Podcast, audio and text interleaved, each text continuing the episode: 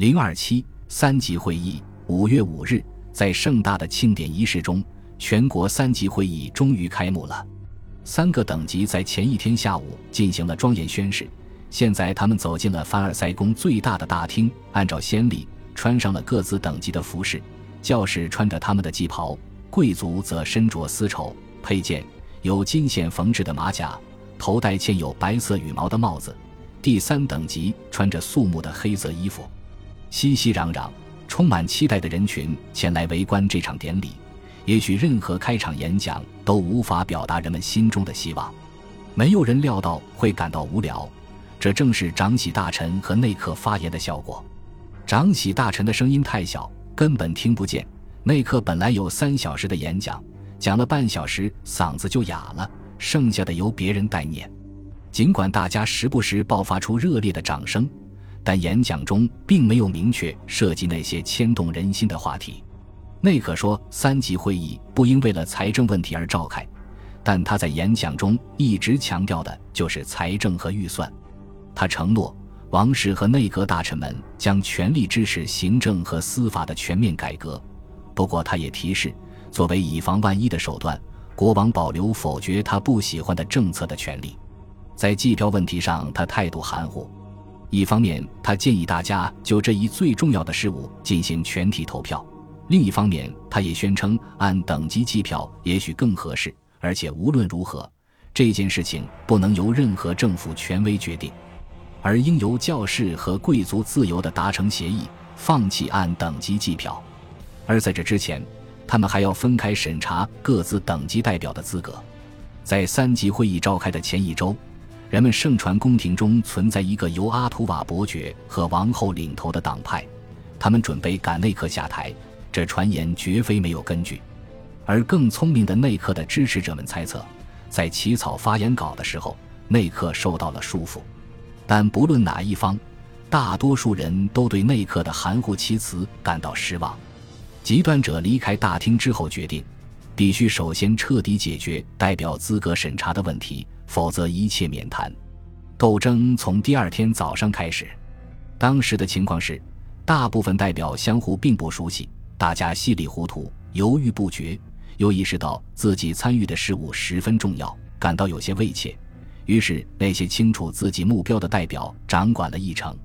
布列塔尼和多菲内的第三等级代表在前几个月中积累了远比其他人更丰富的省区政治经验。他们认为，分开审查代表资格一定会导致分开计票，必须反对这项决定。在经过了漫长而混乱的辩论之后，第三等级决定不接受代表审查，也不单独处理任何问题。与此同时，贵族也没有丝毫犹豫。五月七日，他们以一百八十八票对四十六票决定继续分开审查代表资格。到十一日审查结束，第二等级宣誓自己等级的会议已经成立，教士也投票表决是否进行分别审查。不过辩论时间很长，双方票数则为一百三十三比一百一十四。而在审查结束之后，教士们没有进一步宣誓自己自成一体。作为传播福音的神职人员，大多数教士是严肃真诚的，他们希望能够找到和睦的妥协之道。五月七日，第三等级派出代表团，希望可以就共同审查的问题进行三方会谈。教师们对此表示欢迎，并呼吁贵族也这么做。一周之后，贵族同意了，但当三个等级的代表碰面之后，他们发现第三等级代表带来的指示只有一条。那就是让他们接受按人头计票，其他一概不谈。而贵族也还以颜色，他们争论道：“翻遍先例也找不到共同审查资格这一条，并于二十六日退出了谈判。”此时，巴黎第三等级代表抵达了凡尔赛，人数增加了。于是，他们再次向教士呼吁，邀请后者以上帝和国家利益的名义到大议事厅中加入他们，以一致的行动带来团结与和睦。对于教士来说，这无疑是对他们进一步的道德冲击。正当他们为此苦恼时，国王在五月二十九日亲自干预，他谴责了第三等级的消极态度，并敦促恢复协商。谈判确实恢复了，但并没有取得更积极的成果。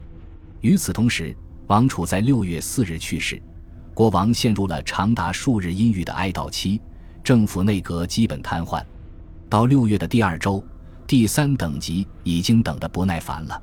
和之前的策略相反，他们自己组织起来并制定章程。六月三日，他们将八一推选为主席。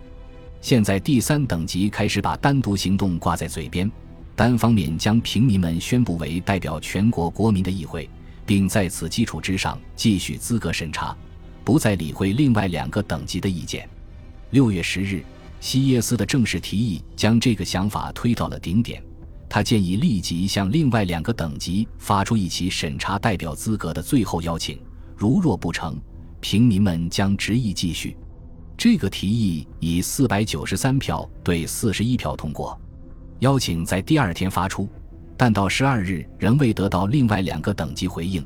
第三等级开始自己点名审查代表。真正的革命斗争此时启动了。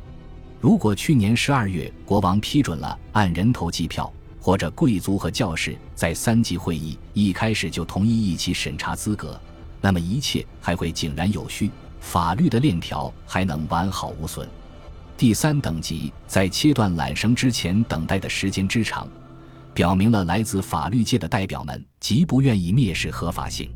在不征求另外两个等级意见的情况下，宣布自己是国民代表的唯一合法团体，无异于霸占了法律权威。他们也意识到没有回头路了。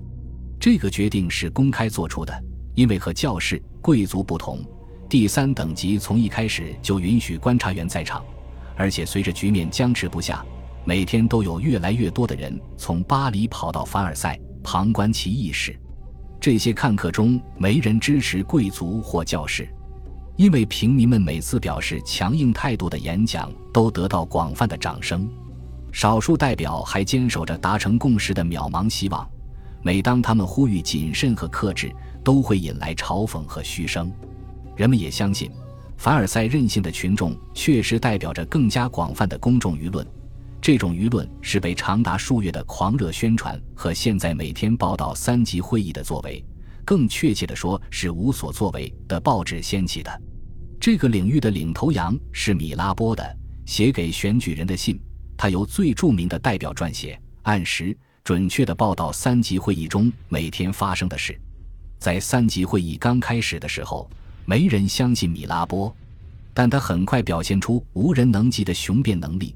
并且有才能做到精准无比，在其他代表刚刚想到的时候，米拉波就能准确表达出他们想说的话。很快，他就以爱国事业的名义，为自己的报刊聚集了成千上万的订阅者。特别是在巴黎，长时间的选战也使当地的政治高烧不退。尽管政治焦点在凡尔赛，但政治舆论的温室却在首都时尚的西端地区，在拱廊下，在咖啡馆里。在罗亚尔宫的人行道上，罗亚尔宫的主人奥尔良在1780年向公众开放此处，这里成为一个休闲花园。1789年，花园却成了留言、辩论和散发小册子的中心。阿瑟扬在6月9日写道：“我到罗亚尔宫去看最近有什么新的出版物，并将所有出版物编目。每个小时都有新东西出来。今天出版了十三本，昨天十六本。”上周二十九本，从门到柜台都摆满了书。这些书刊中的百分之九十五是歌颂自由的，大多猛烈抨击教士和贵族。但罗亚尔宫的咖啡屋的景象更加让人惊异，不仅屋里坐满了人，还有翘首以盼的人群挤在门口和窗户旁，聚精会神地聆听某个演说家的讲话。演说家一般站在桌椅上，滔滔不绝地向听众们发表演讲。人们倾听其发言时的期望之高，以及每当他们提议对现有政府采取更普遍的抵抗和暴力时，掌声之雷动，令人难以想象。也许有些事情仍可以想见，比如六月十三日，当普瓦图的代表点名时，三位教区神父递交了自己的资格书，凡尔赛的兴奋程度可想而知。这个举动受到了极为热烈的欢迎。教师等级内部的纽带长期以来岌岌可危，现在终于断裂了。在接下来的几天中，又有十六名教师脱离了自己的等级。但在点名结束之后，问题产生了：现在代表们到底在代表谁？很明显，他们代表的不仅仅是第三等级。西耶斯顺着第三等级是什么一书的逻辑，认为他们已经是一个现成的代表全国国民的议会。很多直言不讳的代表也同意他的说法，但其他人害怕，现在与贵族以及大多数教士达成和解的前景尚未明了，而西耶斯等人的建议会摧毁现有的希望。六月十五日，西耶斯试图与保留意见进行调和，提议把他们自己称为法国国民已知的并通过审查的代表议会。接下来是两天的辩论，期间还提出了更加冗长的大会称呼。而议会旁听席上的公众已经表现得不耐烦了，这一切都对西耶斯有利。到六月十七日，他觉得是时候提出自己一直期望的建议了。此时，绝大多数人都意识到没有更合理的选择了，所以以四百九十一票对八十九票通过了国民议会的名称。就在这个众人已经陶醉不已的时刻，一些头脑冷静的激进代表想得更远。布列塔尼的代表领袖塔尔热和列沙普利叶提议宣布所有现存税种非法，但在设计出新体制之前暂不废止。如果国民议会终止，那么他对现行税种可以暂存的批准也随之失效。其中的含义再明白不过了，却得到了一致通过。国民议会正式以主权者自居，并呼吁所有的纳税人藐视任何试图解散他的政府。现在面对挑战的不仅仅是另外两个等级，王室权威也被扯了进来。就像第二天英国大使向其外交大臣所汇报的，一旦国王仍像以前那样准许第三等级继续，那么他离被后者支配的日子就不远了。